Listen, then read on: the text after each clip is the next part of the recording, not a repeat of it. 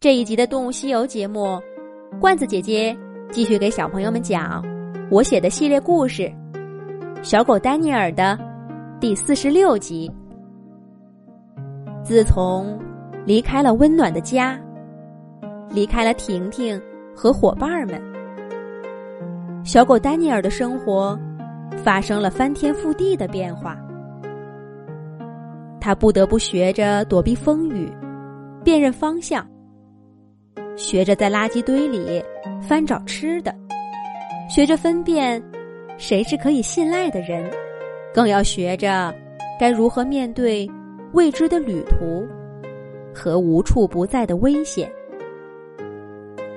幸运的是，丹尼尔的身边始终都有帮助他的好朋友。先是小蛙，现在是毛毛和豆豆。为了躲避乌鸦的追赶，这两只小狗把丹尼尔藏进一个废弃的马厩，还在马厩里挖了个地洞，给他送来一大堆吃的。不过，关于乌鸦的问题，毛毛和豆豆始终没带来什么好消息。小蛙也仿佛从人间蒸发了一样。丹尼尔多次表示要出去想想办法，都被毛毛和豆豆给按住了。为了不让朋友们担心，小狗丹尼尔只好耐着性子在马厩里等待。这天傍晚，丹尼尔刚吃了饭，趴在地上无聊的玩干草。他忽然听到一阵摩托车的汽笛声。远远的传过来。自从离开从前生活的城市，这还是丹尼尔第一次听到这样的声音。有摩托车来村子里了吗？是来干什么的呢？丹尼尔到底还是一只小狗。他按捺不住好奇，从马厩里探出头。马厩外面不远处，有一条窄窄的小土路。平常偶尔有几个人或者动物经过，大部分时候都安安静静的。不过今天，小路上正掀起漫天尘土，摩托车飞快驶过，轮子把地面擦得嗡嗡直响。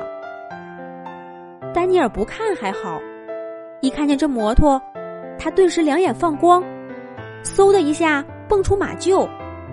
向摩托车开来的方向跑去，一边跑一边狂叫：“汪汪，婷婷！汪汪，婷婷！”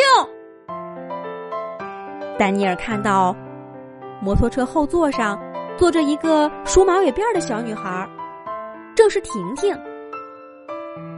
可婷婷怎么会来这里呢？丹尼尔才想不了这么多。同样想不到的。还有毛毛和豆豆，千叮咛万嘱咐，不要出去的话。丹尼尔忘记了一切危险，狂奔向他的人类朋友。他的心里只有一个念头：追上婷婷，跟他回家。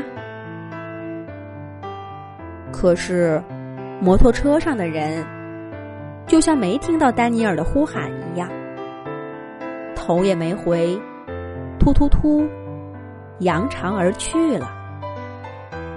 丹尼尔跟在车后面拼命的追，可他怎么能跑得过这个轮子底下生风的机器呢？摩托车和车上的婷婷终于看不见踪影了。小狗丹尼尔绝望的停在路旁，眼泪啪啦啪啦直流。婷婷，汪汪！婷婷，婷婷！丹尼尔刚喘过一口气，就带着哭腔喊起来：“婷婷一定是像小蛙的人类朋友一样，不要丹尼尔了。”丹尼尔越想越难过，趴在路边，大声哭起来。一个黑影从他身边闪过。回头看了他一眼，丹尼尔都没注意到。哭了好半天，丹尼尔终于打起精神，往马厩的方向走。不管怎么说，不能再让毛毛和豆豆为自己担心了。丹尼尔木然的挪动着双腿。一直以来，无论遇到什么困难，丹尼尔的心中始终有个信念，就是找到婷婷，找到家。可是现在，他失去生活的目标了。丹尼尔曾经承诺给小蛙，一定会找到婷婷，让小蛙重新有个家。可现在。小蛙下落不明，连丹尼尔自己都回不去家了。那一小撮乌鸦的攻击，就是在丹尼尔失魂落魄的时候，冷不防降临的。啪！一只乌鸦落在丹尼尔头顶，使劲儿的揪了一下他的毛。可让我们找着你了！你把库里的小儿子。藏到哪儿去了？乌鸦们一边啄一边问。丹尼尔迟缓的甩甩头，根本懒得张嘴给自己辩解。乌鸦们以为他理亏，叽叽喳喳，攻击的更凶了。